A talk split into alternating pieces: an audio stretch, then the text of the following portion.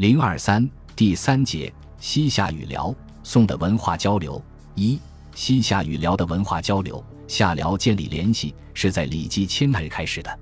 辽夏两国因经济、文化均落后于宋朝，凡有需求都与宋朝交涉，有求于对方者甚少，因此文化交流不多。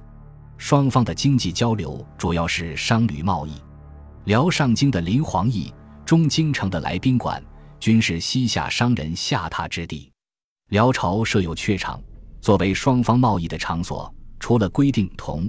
铁马不准流入西夏外，其他物品不做限制。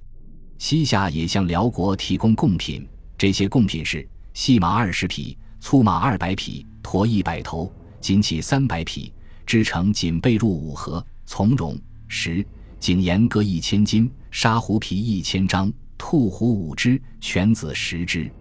辽朝挥赐物品有马具、衣饰、弓箭、酒。锦起罗绫、衣着绢等。辽道宗时，西夏曾遣使赴辽，进回古僧、金佛、梵觉经。事隔多年之后，夏又向辽进备多页佛经。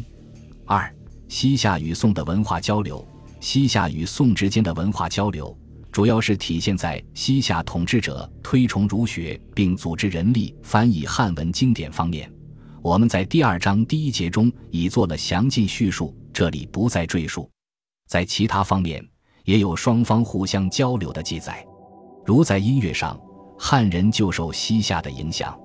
西夏人以前使用的乐器只有琵琶、箫、笛等，羌笛在汉族人中很受欢迎，因为其音调悠扬婉转。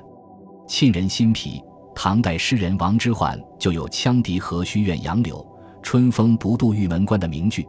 北宋时任过领兵元帅对付西夏的范仲淹，在其传世之作《渔家傲》词中，也写出了“羌管悠悠霜满地，人不寐；将军白发征夫泪”的句子，足见羌笛是适合抒发感情的乐器。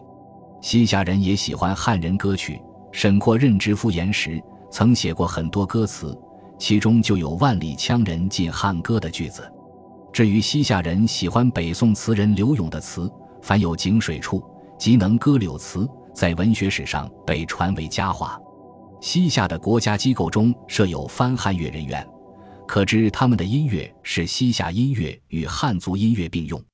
宋朝天子也很喜欢西夏音乐，曾邀请西夏的翻乐人到宫廷演奏。神宗元丰六年五月二十三日，召见米脂寨所降翻乐人四十二人，奏乐于崇政殿。在陵寝制度上。